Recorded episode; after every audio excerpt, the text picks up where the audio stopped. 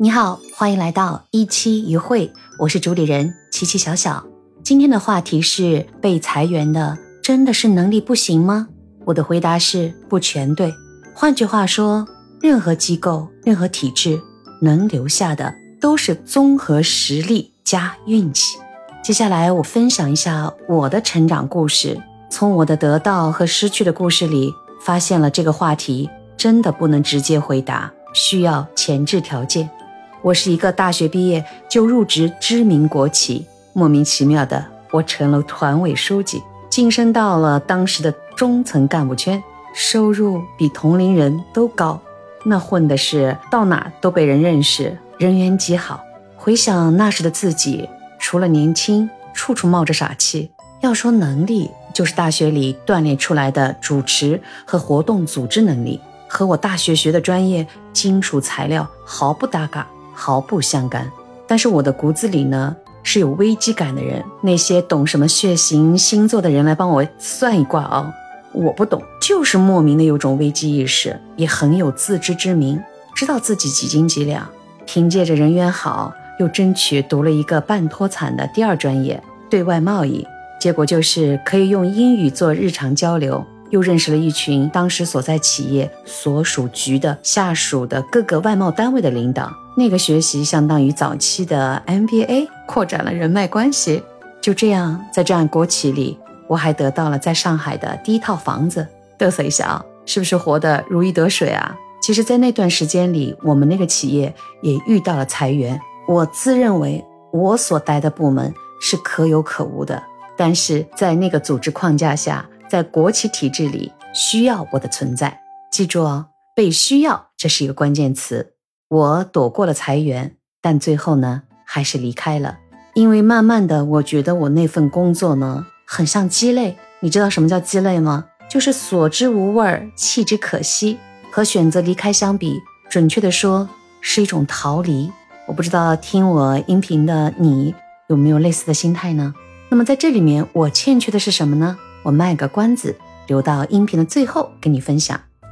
离开那里之后呢，我去了日本，因为那时的我知道自己太缺少技能了，为了再上一个台阶，就想多学一门外语。今天主要和你聊我们职场上的事儿啊，所以很多就跨过去。我回国的时候呢，是以国外某机构驻沪代表的身份回到了上海，但这个位置呢，本来不是我的，是有某一个固定的人选的。整个机构的那些大佬们都在表态，说至今为止看到能力最匹配的人选就是我。但是你知道吗？他们迟迟不下结论。日本人有时候在难以选择的时候呢，真的喜欢说漂亮话，哼哼唧唧的，你打着哈哈就是不落地。我忍不住了，我勇敢的为自己代言了一次。也许我的那种行为，他们第一次遇到，被我这个外国女人惊到了。我的果敢、果断和勇敢，也帮助他们做了选择，终结了前任。虽然他也是任劳任怨，还很乖巧、很听话，没有什么大的功劳，但是也没有过错。总之，那时的自己够勇敢，也感谢那时候勇敢的自己把机会抢了下来。而那个不求功过的前任就这样被裁了。对，需要能力，但是也需要勇气和胆识，主动出击。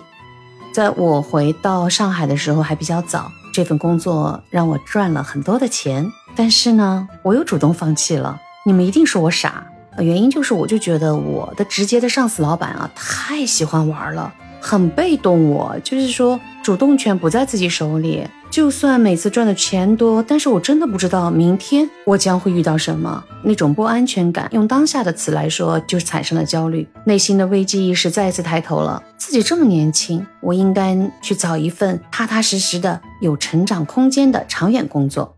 这时候也是一个契机，我接手了一个从租厂房、买设备，还要去找匹配的供应商，招兵买马，去申请各种的政府的批准许可。到最后，生产走上了正轨，成为了一个出口报关退税、小型的外商独资出口的加工企业。我的位置呢，相当于中方老大。这个地点却是在浙江的某一个城市，对我来讲是没有任何人脉的地方。就在这样的一个地方，把我练就成一个懂经营、懂人事管理、懂劳资纠纷、税收、财务等，而且在当地建立了一个很好的人脉圈，我就成为了这样一个非常自信、有综合实力的经理人。再给你聊一聊，就是在这个过程当中和裁员的关系啊。组建公司的初期很缺人的，但是遇到不合适的人，该裁员就得裁。那是一个小公司，我给的待遇呢优于其他同类，那我就需要能匹配到这个待遇的人。这个人员一定能够是身兼数职，认可的人呢，他就会知道利用这次机会呢磨练自己。换句话说，也是一种社会实践的大学堂嘛。但的确还是有那么一种斤斤计较的人，对公司当然是没信心，这种人必须离开。所以在这里要跟你讲的是。在小公司的体制里，需要的是能力，你可以学习，但是必须能力提升，加上一个好的心态。在那里一工作就是三年，周末呢，每次都是开几小时的车回上海看家人。到今天为止，我对这个公司都是心存感恩的，它也成就了我作为经理人的底气。